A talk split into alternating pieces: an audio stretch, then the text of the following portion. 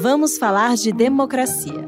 Um podcast da Fundação FHC para discutir os desafios da democracia em um mundo em profunda transformação. Hoje o tema é O capitalismo tem jeito? Conta uma breve história. Esse título fugiu ao meu controle. Eu tinha pensado num título muito mais chato do que esse, mas aí a impetuosidade criativa da ala jovem da fundação não apenas fez esse título, mas é, criou um convite que é uma bomba com um pavio curto e aceso. E eu queria dizer que, é, digamos, se dependesse de mim, tinha saído de outra maneira. Mas felizmente não saiu de outra maneira, porque eu acho que assim saiu de uma maneira mais provocativa e divertida. Os debatedores de hoje são a Laura Cardoso, Laura Carvalho, perdão, Laura Cardoso era uma atriz, é. né? E, mas é a Laura Carvalho, é, que é professora da FEA, tem um doutorado pela New School da Universidade de, de Nova York, uh, é conhecida, acho que, do público, não só dos economistas, porque escreve eh, nos principais jornais do país, participa do debate público sobre economia, é, tem livros publicados, não me recordo agora do título, pode dar o Falsa título. brasileira. Isso, que é uma análise é, da política econômica durante o, o governo Dilma. É, Eduardo Janetti, é, sociólogo e economista, também um participante dos mais ativos no debate público é, brasileiro, autor de inúmeros é, livros. O mais recente, Eduardo, é o Elogio do Vira-Lata né, e outros ensaios pela Companhia das Letras. Eduardo deu um tempinho no retiro produtivo dele em Tiradentes, onde ele escreve mais um livro, para participar aqui da nossa uh, conversa. Eu começo com, com, uma consideração e com uma pergunta geral para vocês eh, darem eh, início à nossa conversa. houve um período chamados 30 anos gloriosos do capitalismo, que vai da. e do capitalismo liberal, aqui para ser específico, nós estamos falando da combinação entre capitalismo e, e, e, democracia. Durante esses 30 anos, que são, grosso modo, os anos que vão de 45 a 75, né, o final, do, final da Segunda Guerra Mundial, até eh, as grandes crises do petróleo, 73 79, em que eh, o capitalismo permitiu, sobretudo nos países centrais, uma grande incorporação é, de setores, do, sobretudo da, do, do, do, operariado, mas digamos de setores de, de renda baixa em geral, às classes médias. Houve um enorme processo de integração à sociedade de consumo e ao estado do, do bem-estar social, com uma enorme mobilidade social ascendente, é, prosperidade e aumento do bem-estar, e isso trouxe uma grande legitimidade política para o capitalismo liberal. A alternância era entre partidos de centro-direita e centro-esquerda, e esse processo foi tão bem sucedido que, ao final dos anos 80, um famoso cientista político americano escreveu um livro interessante eh, que era O Fim da História. A ideia de que, com o colapso da União Soviética e o fim do comunismo como alternativa viável, tinha sobrado como única opção histórica o capitalismo liberal. Então a história teria terminado porque não haveria mais disputa no plano das possibilidades históricas entre dois modelos diferentes. Nos últimos 20 anos, a, a, a história não foi bem essa. Né? Então eu começaria dizendo o seguinte: qual é a avaliação que vocês têm é, dos últimos 30 anos é, do capitalismo, aí é um fenômeno global, não, fenômeno, não estamos falando só é, de Brasil. Quais são os problemas que afloraram? É, qual é a característica e o tamanho dessa crise? Começo por você, Laura. Sérgio, obrigada primeiro pelo convite.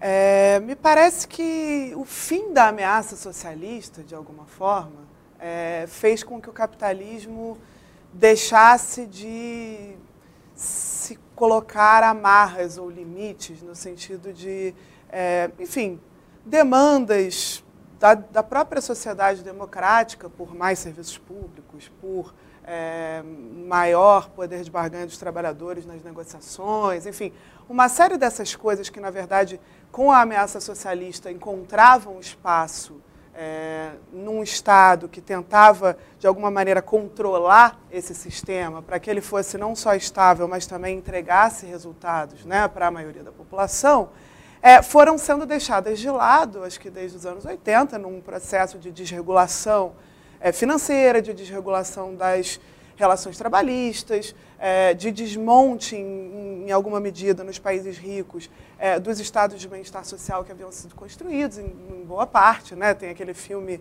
é, do Ken Loach, do, da, da Inglaterra, é, como é que é o nome? Do Daniel Blake, né?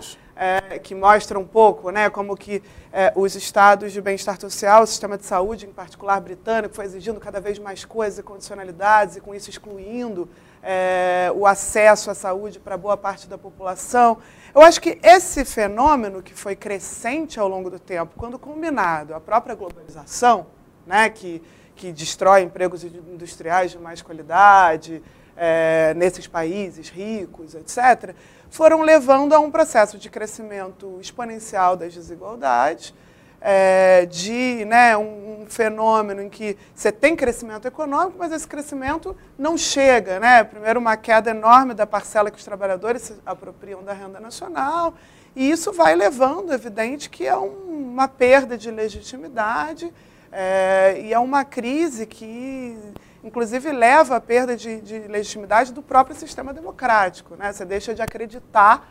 É, no, no papel da democracia em si em entregar os resultados prometidos para a maioria. Muito bom. Eduardo, a sua opinião a respeito do mesmo tema. Você bom, muito bom dia. essa visão algo sombria da Laura? Muito bom dia, Sérgio. Bom dia, Laura. É, prazer estar aqui participando desse debate. Sérgio, você manifestou um desconforto com o título. Eu também tive, mas por outra razão. Há muito tempo eu parei de usar a palavra capitalismo. Eu, francamente, não sei o que se passa na cabeça de alguém quando usa o termo capitalismo. Se a pessoa me falar economia de mercado, eu sei do que ela está falando. Se ela me falar economia de planejamento central, eu sei do que ela está falando. Se ela me falar capitalismo, eu já não sei direito. É uma palavra que ganhou muitas conotações. Uh, é um termo que nós usamos para designar o sistema econômico desde o século XVII. Será que tem sentido usar o mesmo termo para designar a história econômica da humanidade há quatro séculos, cinco séculos? Então, eu acho complicado falar em capitalismo. Se você me falar do sistema econômico que existe hoje no mundo, e ele é muito diferenciado, você tem da China ao Canadá, os Estados Unidos, a Alemanha, eu, eu entendo razoavelmente. Um é mais mercado, o outro é menos mercado, tem mais interferência de governo ou menos. Os economistas clássicos ingleses, nenhum deles usou o termo capitalismo. Não tem Adam Smith, não tem Ricardo, não tem Malthus, não tem Mill, nenhum deles usou. Isso entra pelos alemães. Weber, Marx, Sombart, capitalismos, aquela coisa substantivada, um grande sistema econômico. Mas são antes conceitos que, muito antes diferentes. Antes que alguém imagine que todos os alemães são marxistas, o Max Weber e o Sombra não eram então, o Weber marxistas. É o capitalismo do Weber ou é o capitalismo do Marx? É o capitalismo do Hayek ou do Zizek? Eu não sei. Cada um usa o termo como bem entende. Eu tenho dificuldade. Se você me perguntar o que aconteceu no mundo de relevante que gerou uma situação nova, global, eu consigo ver alguns vetores de mudança. Um deles foi apontado pela Laura. A globalização incorporou ao mercado mundial de trabalho centenas de milhões de trabalhadores que estão dispostos a trabalhar por muito pouco uhum. nos países asiáticos, porque eles estão vindo de muito baixo do mundo rural, eles foram incorporados ao mercado global, isso é uma enorme novidade no mundo. China, Índia e outros asiáticos.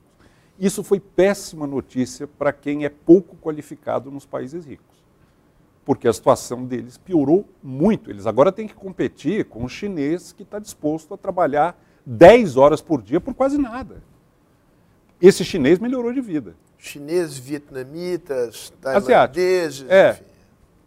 Segunda coisa, nós estamos em meio a uma revolução tecnológica que causa muita insegurança em praticamente todo mundo.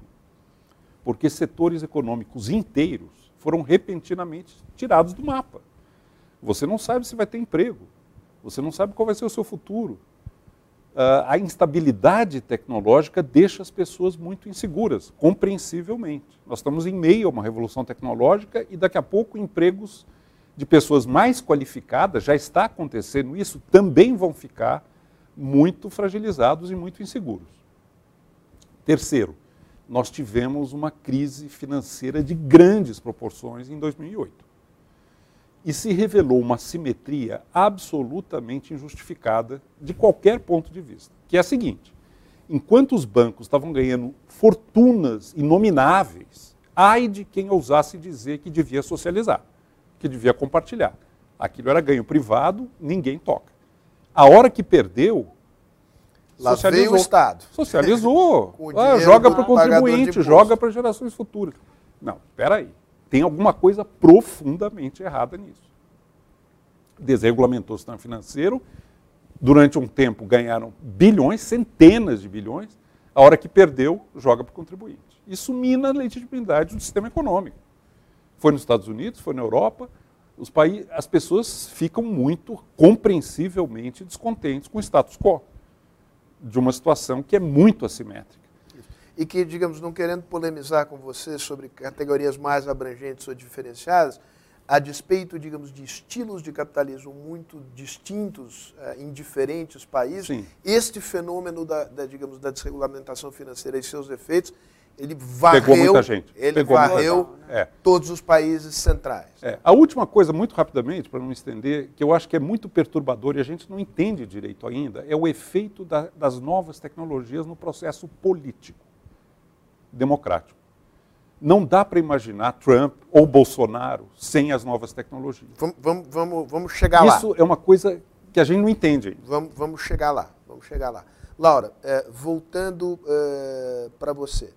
Uma das respostas a, a, a, esta crise descrita, enfim, com algumas nuances entre vocês dois, mas uma, basicamente a mesma descrição, gerou uma resposta de cunho eh, nacionalista protecionista, eh, cujo símbolo maior é Trump, mas não o único. Né? Eh, há outras respostas possíveis a, a, esta crise da economia de, de mercado, vivida nos últimos dez anos, pelo menos? Não, sem dúvida. Eu acho até que a gente também tem visto, sobretudo desde a crise de 2008, né, e, e, esse fenômeno que o Eduardo colocou, eu acho que é um dos estopins né, do resgate dos bancos, em que se cria, por exemplo, o movimento Occupy Wall Street, que acaba virando a semente nos Estados Unidos né, para uma uma, vamos dizer, uma certa guinada à esquerda do Partido Democrata, é, com é, a presença forte do Bernie Sanders, mas hoje de vários outros né, dos pré-candidatos que lá estão. Mas isso ocorre também na Europa, é, com vários partidos novos que se criam à esquerda. E a minha sensação é que há uma. Assim, você é, percebe, de um lado, é, essas ondas populistas de direita, que de, de, alguma maneira se aproveitam dessa falha do sistema é, em entregar resultados para um discurso é, conservador e protecionista, é, nacionalista, e de outro, você tem sim um crescimento é, de fenômenos é, de reformismo mais radical, vamos dizer, do sistema capitalista, com um centro, com a desigualdade assumindo um papel central nas discussões, não só no debate econômico, até acadêmico, né, que não tinha, mas também no debate político é, nesses países, e acho que agora até no Brasil, isso tem, é, tem se tornado também central. E, e, e eu acho que as, as discussões sobre globalização, elas podem, para essa ala que está pensando em como fazer com que o sistema entregue, é, elas têm que assumir cada vez mais, e isso acho que talvez ainda seja insuficiente, é, no, no que estamos vendo desses movimentos, um caráter de, bom, como fazer com que, inclusive, os países se coordenem, e isso para nós, países é, do Sul, é, acho que é ainda mais latente, a gente precisa, de alguma forma, se coordenar para que as instituições multilaterais é, regulem, de alguma maneira, isso que, que, que é o fenômeno atual que está não só de globalização comercial, mas eu diria que globalização financeira, como você colocou, que tem tirado a autonomia é, dos países para fazer a sua própria política econômica. Só para você, para ilustrar, Laura, eu te pediria, digamos, que você brevemente apontasse, digamos, uma ou duas ideias centrais deste eh, reformismo radical que surge e localizar alguns personagens, Tá. né, alguns atores que são representativos. Então, veja, eu desse- acho que é, você tem duas, dois processos geradores de. Você tem um processo gerador de desigualdade, que é o processo de mercado gerador de desigualdade. Então, para isso, você tem uma série de soluções que estão na linha de como é, voltar a ter poder de negociação para os trabalhadores no mercado de trabalho. Então, aí são coisas mais conhecidas. Né? Então, é, nos Estados Unidos, por exemplo, está havendo um novo debate sobre sindicalização, que é algo que se perdeu, e como é que você faz com que a sindicalização é, funcione, de fato, ser em numa sociedade que numa não sociedade é mais um de- trabalho do século XXI, que não, não é mais organizado daquela maneira, né, em setores industriais, etc. E tem o lado da redistribuição dos ganhos, né, que aí eu acho que a gente está mais acostumado, porque isso envolve toda a discussão de sistema tributário, eh, de como tributar, taxar os mais ricos, você taxa o quê? Você taxa a renda, a riqueza, a herança, eh, eh, o que é o efeito de cada um desses, dessas formas, e, em particular, no caso norte-americano, um debate muito forte sobre serviço público. Então, a discussão de sistema de saúde público universal e gratuito é muito central nos Estados Unidos hoje, nesse debate atual, né, levada pelo Bernie Sanders, pela Elizabeth Warren, é, também pela Alexandria Ocasio-Cortez, que virou a menina dos olhos, é, da- dessa esquerda, vamos dizer, millennial, socialista. E, e me parece que, enfim, é, é um. Claro que, de alguma maneira, é uma tentativa de voltar a, um- a ter um Estado que atende, eh, seja na forma de renda, seja na forma de serviços, a uma população que está excluída. Nos Estados Unidos, acho que isso é dramático, né? as pessoas não têm mesmo acesso à saúde e se você não tem dinheiro, você basicamente morre. Né? É um negócio eh, muito desigual. Eh, mas me parece que também tem uma discussão num plano global, inclusive com mudança, o FMI, sobretudo no seu setor de pesquisa, tem mudado muito e publicado cada vez mais artigos sobre eh, os efeitos que a abertura financeira e comercial tiveram. Que, é claro, aproximou os países, então se reduziu a desigualdade entre países, mas você aumentou muito a desigualdade dentro de cada país. Né? E para é, mudar isso, não basta cada país eleger o seu governante e mudar e fazer uma política assim assado. Você precisa, de alguma maneira, de uma coordenação é, que freie esses movimentos e, e devolva algum, alguma autonomia para a política econômica de cada um. Né? Eduardo, olhando do ponto de vista da, digamos, de agendas novas, eh, qual é a tua apreciação, digamos, desse ressurgimento de uma esquerda anglo-saxã? né? Você, você conhece esse mundo anglo-saxão bastante bem. Né? Eh, e, e queria que você também incorporasse aí um tema que é um tema caro a você há Sim. muito tempo, que é o tema ambiental. Lógico. Né? Quer dizer, é, tanto o, com o, digamos, peço licença aqui para usar de novo a moda alemã, o termo capitalismo, mas tanto o capitalismo e o socialismo foram é, e- e ideologias, concepções, nas, digamos, é, dos, basicamente do iluminismo do século XIX, produtivistas, a ideia de que o crescimento não tem limites físico-ecológicos. Isso entrou também em xeque. Né? Pois é, Sérgio, o que me realmente preocupa no mundo em que a gente está é que, diante de uma situação de crise de legitimidade da ordem econômica, americana, inglesa, o mundo tal como ele se constituiu no início do século XXI, você esperaria que forças de mudança progressistas tomassem a iniciativa. Mas o que está ocorrendo é parecido com o que houve nos anos 30 as forças mais obscurantistas e retrógradas estão sabendo se beneficiar de uma situação de medo que tomou conta das pessoas com muito mais eficácia, com muito mais poder, vocação de poder do que as forças que todos nós aqui, eu acho, gostaríamos que tivessem ascendentes. E, no entanto, estão na defensiva.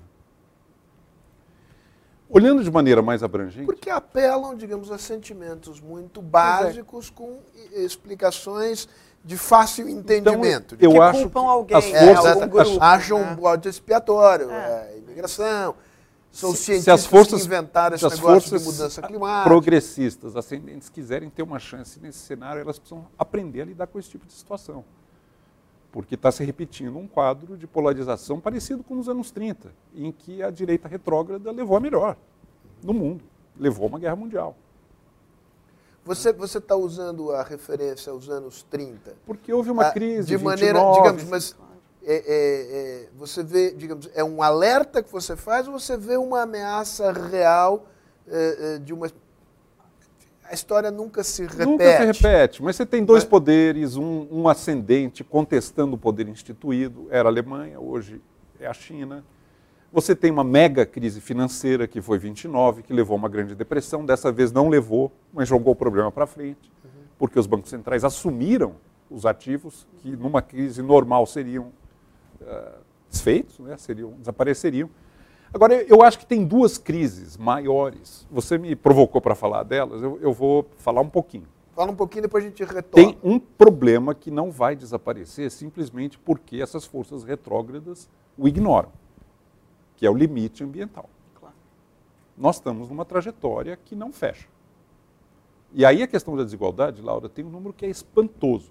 Somos 7 bilhões de habitantes, 7 bi no mundo. O bilhão mais rico, está no topo da pirâmide de consumo, emite 50% do CO2 no planeta. É. 1 bilhão. Os 3 bilhões seguintes, a classe média do planeta, que está querendo viver como o bilhão do topo, emite 45% do CO2.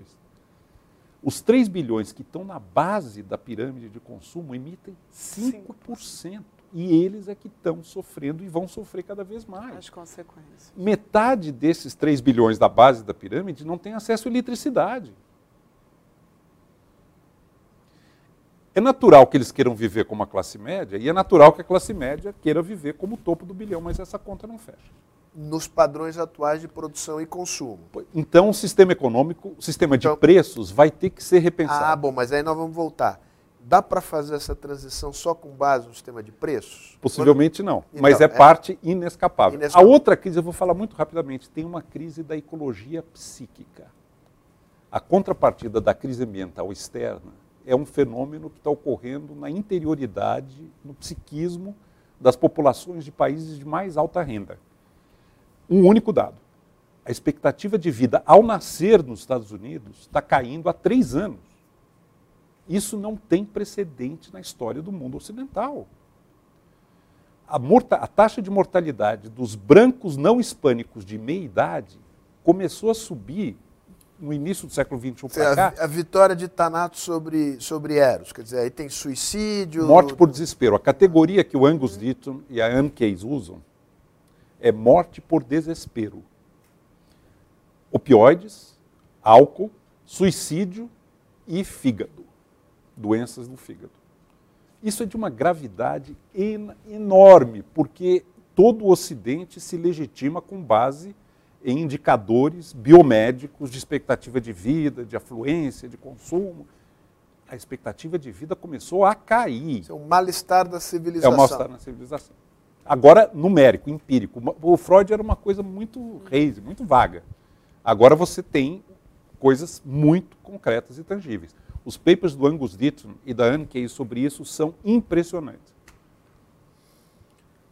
Laura, é, co- como é que você, digamos, é, é, percebe, sustenta, advoga, etc., é a incorporação dessas dimensões apontadas pelo, pelo Eduardo é, do meio ambiente. E, digamos, e desta, digamos, é curioso, porque isso é uma preocupação com o indivíduo, não faz parte, digamos, do mainstream da esquerda. né? É, como é que eh, isto bate nesta na nova esquerda eh, no Brasil e fora dela, fora dele? Não, eu acho que não só bate, como tem é, tido resposta. Né? Se a gente vê toda a discussão sobre o Green New Deal que está sendo feito, né? esse pro- grande projeto, é, esse grande projeto é, de mudança na base energética, é, com altos investimentos em infraestrutura para a transformação de uma sociedade é, que emite menos carbono, que veio como o grande plano é, de governo né, na esquerda americana é, hoje, eu acho que combina um pouco dentro do plano, né, porque ele também envolve eh, vários aspectos tributários para redução de desigualdades, mas que sejam revertidos é, em investimentos para essa transformação é, do sistema em um sistema sustentável, mais sustentável. eu acho que, no fundo, combina os elementos que estão mais perturbadores né, na crise atual, mas também tem um pouco uma ideia de responder como nos anos 30, até resgatando é, essa primeira fala do Eduardo, de que, bom, nós temos uma crise desse tipo, e o que, que naquela época funcionou? Por que, que os Estados Unidos não caíram é, nisso, né, nos anos 30, nessa ameaça, como a Europa caiu? Eu acho que o papel do New Deal, claro, quando né? nasce o fascismo. Eu acho que ali o Roosevelt com o New Deal e a capacidade de ter um grande plano em que o Estado atua de modo a incluir as pessoas e a sociedade é, dentro dos ganhos do capitalismo, acho que foi fundamental. E, nesse sentido, eu acho que a resposta da esquerda ela tem que ir nessa direção. E no que tange aos aspectos de saúde mental, me parece que ela também exige uma solução sistêmica. É claro que o setor privado pode ter mais ou menos incentivos é, e, e, a gente vê né, muitas iniciativas para consumo sustentável, em que cada um vai lá e né, coloca o seu lixo e recicla e tal. Ok, eu acho tudo isso louvável, eu acho que inclusive tem um, um peso ainda maior do que o impacto em si, que é as pessoas tomarem para si essa responsabilidade e essa consciência. Agora, está é, tá muito claro nos estudos científicos da área que a, a coisa é tão dramática que você não consegue é, frear esse fenômeno se não houver um, um, uma atuação do Estado sistêmica, né? assim como eu acho que para o problema de saúde psíquica, é claro, é um problema individual, mas que também é um problema sistêmico e que depende de iniciativas de saúde pública e que depende de uma atuação de é, Estado. Aí, eu acho que a gente não vai resolver se não for é muito eu, eu, radical a, a Laura, transformação. Eu, eu concordo com você que a desigualdade é um problemaço. Mas pensa por uma ótica um pouco diferente o seguinte: um, um americano com a renda mediana nos Estados Unidos. Explica tá, para o público que é renda É o, é o sujeito que está exatamente na metade da distribuição de renda. Tem metade dos americanos vive cima, acima e metade vive abaixo. Esse é um americano individual com uma renda mediana tem 28 mil dólares por ano. Uhum. Paridade de poder de compra da moeda é o que o dinheiro compra. Ele está entre os 5% mais ricos do planeta. Claro. Nos Estados Unidos, ele se percebe e é percebido como um loser, um perdedor, um fracassado. Esse cara está entre os 5% mais ricos do planeta. Ele se sente um derrotado na vida. Ele vota no Trump. Ele está nesses brancos não hispânicos de meia idade cuja vida está um inferno. Uhum. Porque ele está inseguro, ele está vivendo pior que as gerações passadas, ele não consegue pagar o plano de saúde tem alguma coisa errada nesse sistema econômico, mas eu acho que não é só na economia, é nos valores dessa sociedade. Essa métrica do sucesso individual Relativo. e coletivo como sendo econômica, e se você não for bem nessa dimensão, você está perdido, você é nada, que é a métrica dominante, avassaladora americana, é uma métrica que, vai ter que ser revista pela humanidade. Não dá. Eu lembro aqui o Keynes, das, das possibilidades econômicas para os nossos netos. É o Keynes que eu gosto, o Keynes filósofo. Ele imaginava um mundo para os seus netos. O Adam Smith, que você gosta, também é o moralista e o filósofo. É, é, Mas... ética, é gente que coloca a ética na reflexão. O mundo que o Keynes imaginava para os netos dele era um mundo em que o problema econômico não seria mais relevante para as pessoas todo o sacrifício que a humanidade fez para acumular riqueza e tecnologia é para libertar nossas vidas da escravidão ao econômico. Mas a humanidade, quanto mais avança na dimensão econômica, mais se enreda nela e não se liberta. E vive esse inferno de um cara que está entre os 5% mais ricos do planeta e se sente um desgraçado. Mas será que isso não é do sistema, em alguma medida? Você acha que isso é algo que Aí você é muda que nós- só no indivíduo? Aí é que nós vamos ter que pensar. Aí você Como é ter que muda esse sistema Porque o de valores? sistema dá Aí cê- todo aí cê volta aos o alemães. incentivo para isso. Né? Volta a Platão, né? Volta É, a Platão. Volta a Platão. É Mas, é, Platão. é, é, não, mas você não precisa comprar toda a visão do Platão. mas enfim, tá Mas eu complicado. acho que é esse o problema. Eu, eu gosto muito do Keynes, das possibilidades econômicas para os nossos netos. Todos os grandes economistas, inclusive Marx, achavam que em algum momento a humanidade ia se libertar do econômico.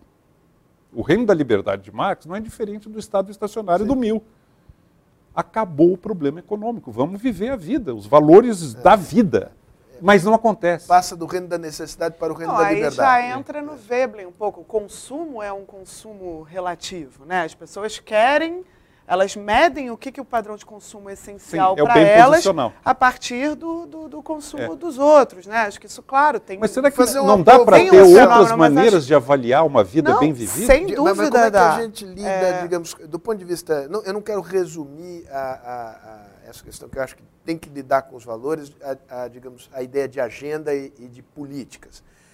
Mas também eu vou te fazer uma provocação. Lógico. A menos que você esteja querendo fundar uma nova igreja para espalhar uma nova palavra, é, é, como é que você mexe os valores sem querer ser alemão demais, sem mexer com a, a- a base é, da sociedade, como ela se estrutura e ela Distribuindo funciona? renda É. você mexe um pouco, né? Porque se você tem um cara que tem um, 1% mais rico, com um padrão de consumo absolutamente é, diferente do seu, né? Eu acho que tem um pouco um efeito é, que até os, os artigos acadêmicos chamam de um efeito emulação, É. né? Em que é, quanto mais o, o mais rico se afasta do do meio, é, mais você vai criando esse. Isso é verdade, Lara. A desigualdade aumenta o poder do tentativa. dinheiro. A desigualdade aumenta. aumenta. Por quê? Porque quem tem, tem muito poder. Por que e que quem nós- não tem fantasia, o que é ter. Por que, que nas economias socialistas, se você olhar para as planificadas, vamos chamar, economias planejadas, né? Por que, que não há, ou mesmo se você olhar economias mais igualitárias, você vê menos disso, né? Quando você vai para um país Aí não escandinavo, vamos pensar um país 70 anos de escandinavo. comunismo na União Soviética, as pessoas estavam Eu acho desesperadas para ganhar Não, não, dinheiro para E de fato, de fato, aí você, digamos, entrou, digamos, no, no- no- não apenas no massacre das aspirações individuais, Claro, de natureza mas- não mas, só gente, material. veja bem, aí, tô- digamos, aí a aspiração era virar um burocrata. Mas veja, eu não tô, eu não tô, eu sou, eu não tô. Você não tá é, defendendo isso. Não, mas eu não tô defendendo isso e eu não acho que a gente tem que usar todos os exemplos como tão estanques. Acho que dentro desse ponto, acho que é um exemplo que a gente tem e que a gente não precisa nem pegar é, o bloco soviético. A gente pode pegar um país escandinavo. É, se a gente comparar um país escandinavo com os Estados Unidos, né, e aí o país escandinavo não é assim à toa, ele também é mais igualitário porque ele estava bem ali naquela região de ameaça socialista, é, de tomada pelo bloco soviético, então essas coisas são vinculadas. É, eu acho que a gente observa menos, né, em que você tem um sistema de saúde é, público, gratuito, em que os níveis de desigualdade são muito menores, eu acho que é menor esse efeito e essa sensação é, de, de, de, de que você está muito atrás e de que, portanto, você precisa é, sempre perseguir um padrão de consumo que está completamente distante daquele que você tem. A sensação que dá é que é diferente. É, é, que distribuir renda é uma maneira de, de frear um processo. Pode não ser suficiente. É, eu colocaria mas mais é em termos de necessário. distribuir oportunidades e dar chance genuína para que as pessoas elejam o tipo de vida que almejam ter, sem ter preocupações muito elementares no plano material. Isso, é É. isso. É Mas é isso. que eu acho que a insegurança que o sistema mas sem gera, é, é, e, e acho que tem a ver com esses fenômenos é, que criam bodes expiatórios, né? Claro, essa insegurança você, você sente, todo dia você volta do trabalho, tem aquele salário que só dá para. Né, Aí a ideia não- da renda universal garantida é muito interessante. Aliás, é uma ideia que está no neoliberal austríaco, que é o Hayek. Não, e está no Friedman, né? Está no Freedom. É. Qualquer cidadão de um país próspero tem uma renda garantida trabalhando ou não. E uma renda que lhe permite viver. Isso não, liberta eu, o ser humano. Eu acho que liberta, eu só me preocupo às vezes quando se utiliza o conceito de renda universal de alguma forma como algo substituto ao estado de bem-estar social. No sentido de que, bom, você dá uma renda dá e aí você não precisa básico. dar o transporte, você não precisa dar a saúde, você não precisa dar a educação, é. o cara vai lá como um voucher é. e vai no o sistema privado. O renda negativo do Friedman é um pouco É um pouco assim. isso. Por isso que eu acho que é Mas é bom entender... Pública, transporte público e, e, amenidades ambientais, parques públicos, são valores que estão consolidados. Não tem. Exceto, é, exceto Porque acho que a gente é, aqui está vivendo é. Bom, não, não, na contramão, né? É. Vamos... Nós vamos chegar ao Brasil. Nós vamos chegar ao Brasil. Se eu só aproveitar essa discussão que derivou, no fundo, para qual é o qual é o papel do mercado, qual é o papel do Estado é, na distribuição da renda, mas não apenas. Quer dizer, eu queria tocar nessa questão da, da transição para uma economia de baixo carbono. Sim. Né, partindo da premissa que esse talvez seja o nosso maior desafio é. global. global. E que é um limite que vem de fora. É. Aceitemos ou não, ignoremos, Isso. ele vem. É, é, e aí, você que tem uma formação é, liberal clássica, você acolhe a ideia de que provavelmente não será possível fazer isso apenas através de incentivos via sistema de, que afetem o sistema de preços relativos, e alguma forma de intervenção do Estado mais discricionária, se você quiser, enfim, mais aguda, enfim, mais planejada, uh, esteja no, no, no, leque, no baralho?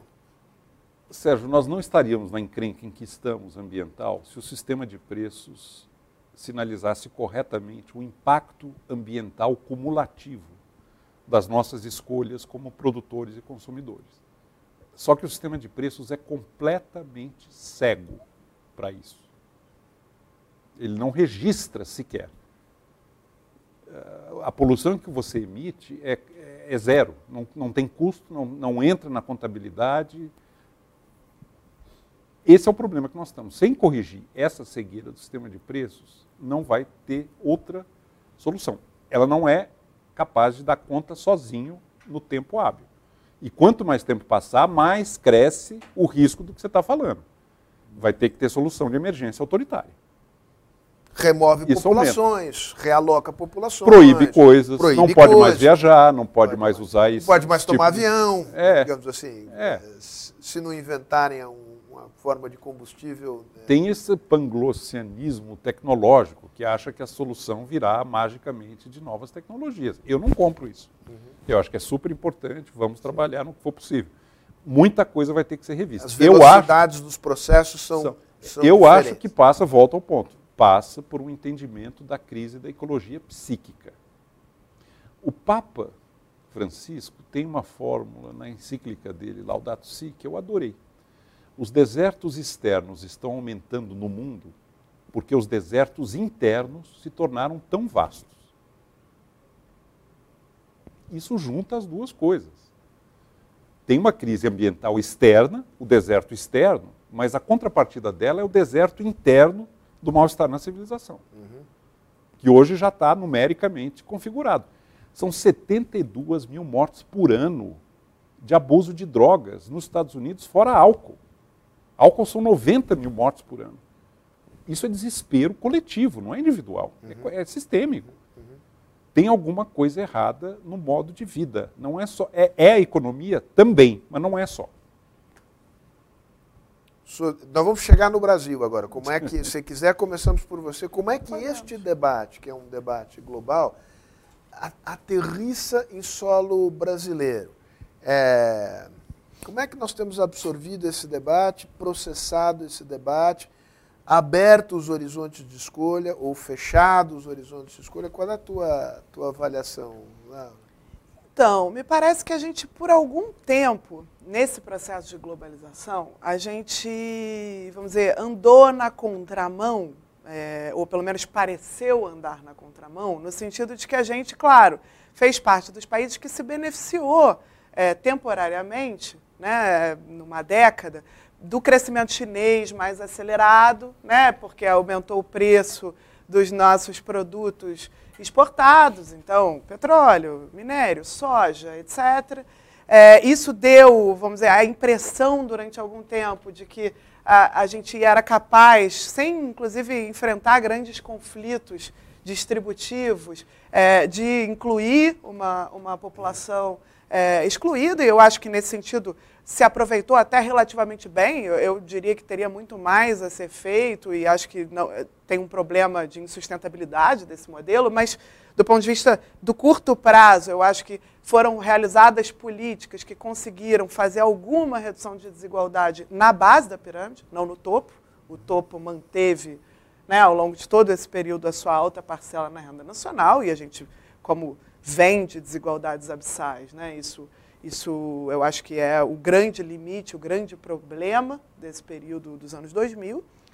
Mas o fato é que deu essa impressão né, de que a gente, na verdade, era um dos que estavam se beneficiando desse processo. Só que, no fundo, no momento em que vem a crise né, e que a China começa a desacelerar, é, quando a gente se dá conta, na verdade, a gente não tinha criado um outro modelo, a gente não tinha se ajustado, nem incorporado, se, se integrado dentro de novas tecnologias, novos setores, é, né, coisas capazes de gerar crescimento da produtividade, e de outro, a gente também não tinha construído é, um sistema mais permanente, né, em que tornasse o Estado, seja no seu sistema tributário, o sistema econômico em geral, seja no sistema político, é, mais igualitário, né, de forma mais estrutural. Então, não teve a reforma tributária, não teve uma série de outras coisas. E aí a gente se depara com uma desaceleração e com um conflito crescente, em que você tinha uma classe ali do meio que estava, assim como lá de fora, mas por razões distintas,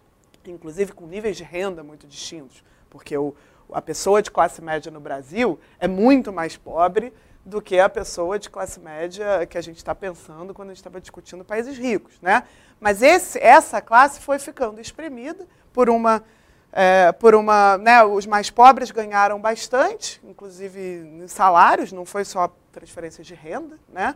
É, os mais ricos mantiveram a sua parcela e essa classe foi ficando exprimida. Eu acho que esse conflito apareceu. E esse conflito desembocou, e aí, nesse sentido, a gente teve uma convergência, a gente estava andando na contramão, mas a gente teve uma convergência em relação ao que estava ocorrendo nos processos político-econômicos e no debate mundial, seja o debate sobre Estado, austeridade, política fiscal, seja o debate sobre democracia, etc., do momento que esse conflito explodiu e que aqui, claro, é bem diferente, ao invés de o bode expiatório ser os imigrantes, ou as minorias, para né, fortalecer esse argumento de que você precisa ter uma transformação é, radical é, nessa onda populista de direita, aqui o bode expiatório acabou sendo, e aí não quero tirar o peso e a gravidade disso, mas acabou sendo a discussão da corrupção ou, ou da esquerda como vinculada necessariamente à corrupção, é, que, que se transformou um pouco num discurso muito simplista também, Assim como lá, né, o imigrante é o que está roubando seu emprego, aqui virou quase que uma história de que, bom, não tem, o Estado não está entregando, os serviços públicos não melhoraram de qualidade, as pessoas estão nessa crise econômica profunda, por quê? Ah, porque tem gente roubando o dinheiro. Né? É quase que esse virou um senso comum uhum. e, nesse sentido, aproxima um pouco os fenômenos, porque, claro, o, o que você encontra como a, a solução simples e né, para todo problema complexo tem uma solução simples e completamente errada. Né? É, é, lá é um pouco a imigração, as minorias, e aqui é um pouco assim, bom, tira a esquerda, elimina o, o Estado e o sistema político e tudo, joga tudo no lixo que a coisa vai melhorar. Mas a insegurança econômica está na raiz em ambos os casos. Né? Como, como, é que você vê, é, vou te pedir menos análise do, do, do, que se passou e mais, digamos, olhar para o futuro, uh, Eduardo, dizer, o que, que como o Brasil, no contexto desse debate é, global sobre, digamos, desafios da economia de mercado e a democracia, que respostas interessantes nós podemos dar a esse dilema que tenham aderência a as nossas dificuldades e as nossas potencialidades como país? Então, eu acho que estrategicamente tem duas áreas em que o Brasil precisa agir de maneira muito contundente, muito séria e muito estruturada no tempo: ensino fundamental e meio ambiente. Nós temos um patrimônio ambiental de relevância planetária e que nós temos que saber cuidar, valorizar no que nos interessa inclusive com pesquisa científica, tecnológica, para saber tirar proveito econômico inteligente da nossa extraordinária dotação de variedades, de biodiversidade, de água e de recursos naturais. Eu acho que o Brasil, se resolver o problema da desigualdade, ou pelo menos atenuá-la, constituir um mínimo de dignidade para a vida humana, saneamento básico, ensino fundamental de qualidade, segurança pública. O que nós temos como desafio é nos libertar dessa ideia de que nós somos uma cópia inferior de um modelo que nós nunca alcançamos e que hoje é dado pelos Estados Unidos. Essa sociedade americana fracassou. Ela, ela chegou a um, a, um, a um termo de limite do que ela tinha a oferecer. Fracassou me dá ambientalmente, a sensação daquele, daquela, daquele casamento que foi extraordinariamente feliz por 25 anos, nos últimos cinco desandou, você olha para trás, é. porque, digamos, é, é, é, não te parece um exagero dizer que a sociedade americana fracassou? Quando você vê a expectativa de vida ao nascer caindo, quando você vê um fenômeno de regressão como Trump, vamos fazer a América grande de novo, olhando para o passado. Posso estar exagerando nas cores, mas o que eles tinham a oferecer como modelo, como sonho para a humanidade, não tem mais apelo. O que o Brasil tem que ter é maturidade cultural para encontrar os seus valores e viver os seus valores.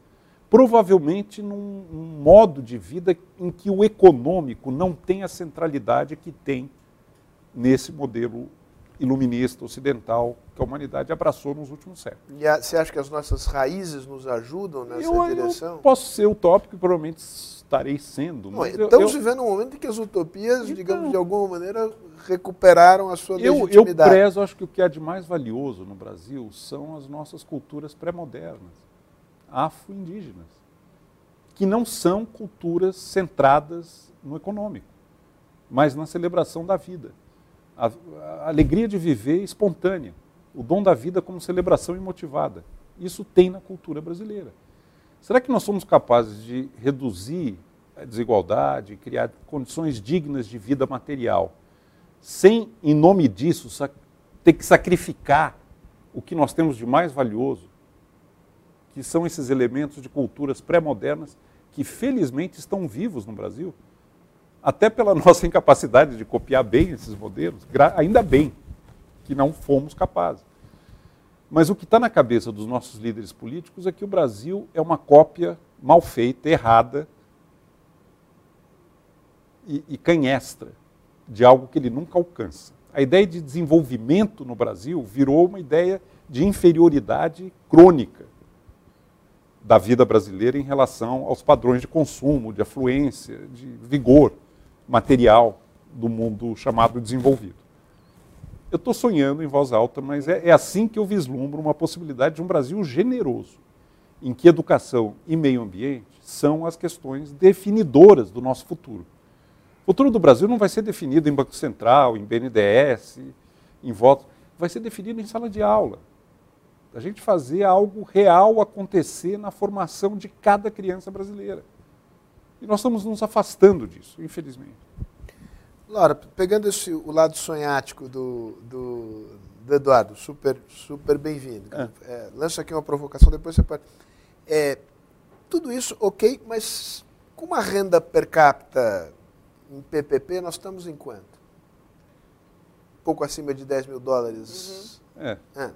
O país ainda é um país relativamente pobre. Posso fazer um parênteses? Os estudos sobre felicidade humana mostram que, a partir de um certo nível de renda, que mas, não é muito alto, não traz ganho de felicidade. Nós estamos pra, longe dele Para uma massa pouco. de pessoas, a gente está É porque é muito, muito desigual. É muito desigual. A desigualdade é um problemaço. Ela aumenta muito o poder do dinheiro, como a Laura estava corretamente falando. A desigualdade é um problema nisso tua, tuas intuições é, a respeito eu, eu, de distribuição de renda, crescimento e felicidade. Não, eu até acho que, é, assim, distribuindo renda, você consegue, com o nível de renda per capita atual, mas aí você precisaria de uma redistribuição bastante radical. Eu não acho que só saneamento básico e educação é, resolveria, dada a nossa desigualdade enorme. E é, como a gente, como você falou, tem uma renda per capita é, que também não é elevada, você precisa de muita redistribuição para conseguir chegar no nível que eu diria que é de felicidade, satisfação e, e pouca insegurança para o brasileiro médio. Né?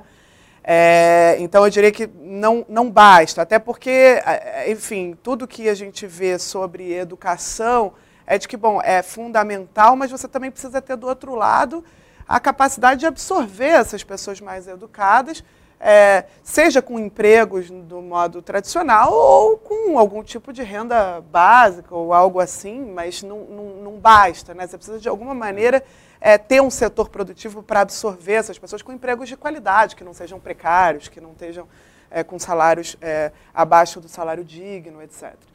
É, então, me parece que tem sim que haver uma, algum crescimento eu diria que é, não para todos os países do mundo, eu estou falando realmente no caso do Brasil e de outros países do Sul. É, tem um estudo recente do Branco Milanovic, um pouco respondendo até a, um, a um, um, texto sobre os limites ao crescimento, bem interessante, aliás. O Branco Milanovic é um, um estudioso da desigualdade, que inclusive chegou a essa conclusão de que a desigualdade entre países estava diminuindo muito e a desigualdade dentro de cada país estava aumentando. É, ele é, mostra um pouco, né, para cada país do mundo, o quanto que você precisaria de crescimento, mesmo redistribuindo, para conseguir chegar num nível, num padrão de vida considerado digno. E ele chega um pouco à conclusão de que, olha, para boa parte do globo, você ainda precisaria de algum crescimento. O que não quer dizer que seja qualquer tipo de crescimento. Né? E aí, nisso, eu, eu concordo plenamente com as considerações do Eduardo, que não dá para você crescer e pensar no modelo de desenvolvimento como uma cópia do tipo de processo de desenvolvimento que você teve. E me incomoda muito, inclusive dentro da esquerda brasileira, o discurso baseado no desenvolvimentismo, vamos dizer, como cópia do modelo 50. asiático. É, eu acho, inclusive, que isso faz parte de vários dos equívocos que foram realizados é, nos últimos anos. E dentro do, da minha discussão no livro do governo Dilma, tem muito disso. Eu é, acho que a gente muito não. concreto disso é o transporte público, né? Deram enorme incentivo ao automóvel particular claro, e deixaram claro. no abandono. Claro, e eu acho que muitas vezes. O transporte público brasileiro, se... que é vergonhoso. É, não, e quando se pensa na indústria, né, essa proteção à indústria, em geral você está pensando o que sobrou da indústria é. do, do século XX né, no, no Brasil é que, em geral, é isso, automobilística, uma série de, de né, o que sobrou da linha branca, etc., que não é alguma coisa que está pensando uma política industrial da indústria do século XXI, né? É que seria essa ambientalmente é, correta, etc., que atenda os anseios da população por transportes públicos de qualidade, por saúde pública. Então, eu tenho muito mais a visão de baseada numa ideia que a Mariana Mazzucato, que é uma economista italiana, é, que, é, italiana mas que dá aula na Inglaterra, so, que, que, fala muito né, de inovação, tecnologia, do papel de Estado para o desenvolvimento dessas coisas. Ela tem um gráfico conhecido do iPhone, das peças do iPhone, como todas elas vieram de algum tipo de financiamento estatal. Sobretudo na área né? de ciência básica. É, né? complexo né? militar é. norte-americano, em boa parte, mas enfim. Ela tem essa ideia de missões entre as quais a missão ambiental, mas no, no, caso brasileiro acho que a gente poderia pensar em missões sociais, uma missão é, de, de, de, levar o saneamento Só vamos básico. outro nome, né? Porque missões era o nome é, que a Chaves veja, inventou, então é melhor É, tá bom, nome. não vamos... é em português, não é missões. Mas veja, é, a ideia é um pouco você criar grandes eixos que você precisa montar, isso vale para a saúde pública, que a população claramente anseia, então não é escolher um setor da indústria que você quer proteger, né? É você falar, olha, você tem grandes missões que você tem que, você tem que ter infraestrutura básica para as pessoas, você tem que ter transporte, você tem que ter alguma coisa pensada direito para o bioma amazônico, você tem que ter saúde pública, você tem que ter, enfim. Como é que você acopla nos investimentos necessários para esse tipo de desenvolvimento alguma alguma política de desenvolvimento tecnológico, de desenvolvimento industrial, é, no sentido de produção local, etc., que permita que a gente também tenha a capacidade de criar empregos de qualidade, de exportar alguma coisa para manter nosso equilíbrio em relação aos outros países, porque também não dá para a gente ter uma sociedade inteira de serviços, o que em tese eu não tenho nenhum problema com isso, mas o fato é que a gente não exporta tantos serviços, né? Alguns são até comercializados. Mas, enfim, entender a política de desenvolvimento como uma política orientada para suprir essas necessidades básicas, mas que acople nela mecanismos que permitam o desenvolvimento de novas tecnologias e de empregos é, que absorvam essa população que a gente quer educar. Né? E acho que é isso, a gente precisa transformar a maneira como a gente pensa. O Green New Deal é um pouco isso.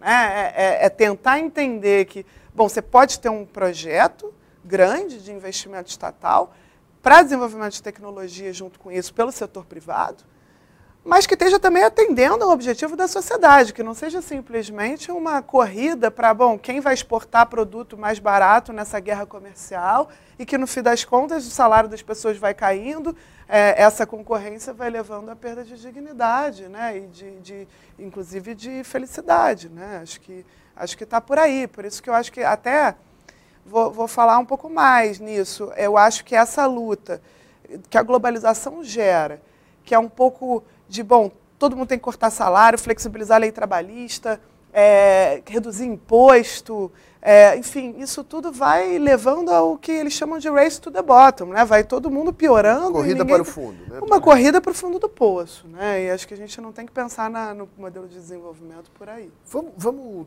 nós temos que finalizar. Se, o, uma coisa rápida para os dois e difícil. É, o debate brasileiro não tem sido dominado por ideias particularmente férteis e criativas. Né? Estamos discutindo, enfim, mais a morte do que a vida. Né? O Gabeira escreveu um interessante artigo outro dia. É, é, como é que é possível furar esse bloqueio? É, vocês, olhando 2022, é possível sair desse debate que, no fundo, é uma é um debate entre uma agenda que tem muito de regressiva e outra agenda que é o espelho eh, retrovisor voltado para a experiência desenvolvimentista brasileira que acabou nos anos 50 e tal. É... Eu acho que nós temos que sair dessa polarização raivosa que tomou conta da vida coletiva brasileira e da imaginação brasileira para termos uma proposta que seja capaz de vencer esse grupo que se beneficiou muito da polarização. Então, se nós não conseguirmos nos unir, nós que pensamos diferentemente do grupo que está no poder, não conseguirmos nos unir em torno de alguns vetores fundamentais da civilização brasileira, educação fundamental, meio ambiente, melhoria da, da, da distribuição de renda com redução da desigualdade, se nós não conseguirmos identificar os pontos que nos unem, e continuarmos brigando entre nós, esse grupo vai se manter no poder. Isso ocorreu na eleição passada. Eles se beneficiaram, inclusive pediram uma eleição polarizada. Eles conseguiram fazer com que a polarização não deixasse mais nenhum espaço para quem não participa dela. Isso está correndo o risco de acontecer nos Estados Unidos agora também. também. Torno... Eles adoram a polarização, porque aí é nós contra eles e nós somos mais fortes que eles. E levam. Vou jogar uma bolinha só de volta para você e aí você encerra, Laura. É, você tem essa valorização, eu vou usar uma palavra que virou anátema, né, desse Brasil, digamos, misturado. Né, Isto está longe de ser um tema consensual nas chamadas forças progressistas. Abrir essa caixa para discutir é abrir a caixa de Pandora. Né? É mais ou menos o que está acontecendo nos Estados Unidos. Né? É, como lidar com essa questão, digamos, do apelo ao que nos é comum? Isso. Né? Lidar com reivindicações de identidade que fazem sentido. Não é, eu acho que é muito por aí, pelo menos nos Estados Unidos, acho que aqui também, que há uma, é, nos Estados Unidos é claro, isso que os progressistas é. se embaralham, se dividem e tal. E, Fica e, cada grupo identitário no seu nicho, defendendo a sua causa e todos nós afundamos juntos. Se a gente não conseguir conversar. Inclusive os homens brancos heterossexuais, todos, né? Todos. É, que compartilham. E quem adora isso é o grupo que está no poder. Deixa eles, cada um com a sua identidadezinha, fazendo sua pequena Bom, é, Laura, é, eu já, é, pois é, eu já vejo passadista minha não, eu vejo não, é o argumento do Lilo, não, né, do, do, do, filósofo. É, do Mark Lilla. É, do Mark Lilla. Mark Lilla. É, não, veja, eu, eu, eu, eu tenho dificuldade de, de considerar que a esquerda tem como imaginar esse programa sem, sem ter dentro dessas bases comuns é, uma clareza muito grande em relação é, ao, a, a, no caso brasileiro em particular, né, ao, a necessidade de colocar também o racismo e o combate ao racismo é no lógico. centro, é, a, o combate às minorias em geral, indígenas. É, então, nesse não, sentido, é uma, eu não vejo como isso fragmenta. É minoria política, mas não é uma minoria não, as mulheres. As mulheres, é, o, os LGBTs. Então, assim, se a gente pensar nesse programa como algo que tenha também no centro as demandas desses movimentos, é, que eu acho que são das poucas coisas boas que aconteceram no Brasil desde junho de 2013, é um pouco a força desses movimentos o risco mais desses de, movimentos de base. é que eles podem levar a uma fragmentação. Claro, levam, é, mas, mas não deveriam. Levar, eu é. acho que a fragmentação também pode ocorrer e também é muito fácil na agenda econômica. Né? É, é, é eu acho que também tem muita diferença na agenda econômica. Assim como tem também no, no, no, nas lutas identitárias. Mas me parece que esse Laura, ponto pega, comum é pega necessário. A experiência brasileira, PT e PSDB nunca conseguiram, embora sejam partidos, a grosso modo, social-democratas, nunca conseguiram coordenar suas ações quando estiveram no governo. Preferiram se unir ao que há de mais sinistro na política brasileira do que trabalhar junto por aquilo que ambos, que vieram da luta pela redemocratização, defendiam. Não, sem dúvida. E acho que nesse Abriu sentido... o caminho para o que aconteceu. É. Isso Não. que está acontecendo agora foi a incapacidade das forças democráticas brasileiras de trabalhar cooperativamente preferiram Sem se unir ao que há de mais sinistro. Deu acho, nisso. Acho até que o impeachment vem é, nesse, nesse, num contexto histórico já é, de construção é. disso, mas o impeachment é, é, é mais um momento um chave, é um, um capítulo, capítulo, chave. Vamos fazer, vamos fazer como diretor de novela aqui, vamos deixar esse gancho. Não, porque eu acho que terminou num ponto alto, a gente tem, tem, tem que voltar. Tem duas questões aqui, uma delas a gente inclusive já tratou aqui, que é essa questão, digamos, de uh, identidades e cidadania. Como é que você combina aquilo que é reivindicação uh, de identidade de grupos que foram grupos excluídos, excluídos marginados, sempre de maneira relativa, digamos, né? Mas certamente tem uma simetria grande baseada na identidade com um espaço que você tem que construir que é comum. Claro. Né? Que é comum. Isso é um tema.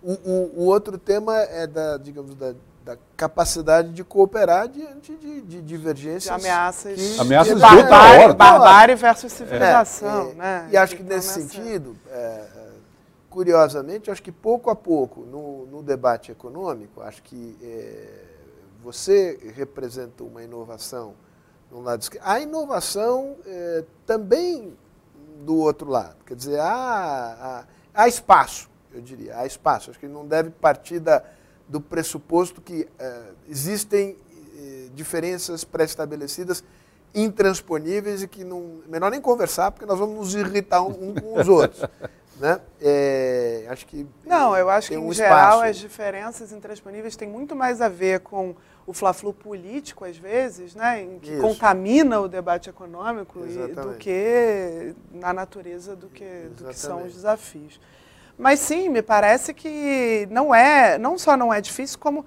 no exemplo, enfim, vamos pegar, a, a, pegar o movimento terminar, negro. Para o... terminar, o movimento negro.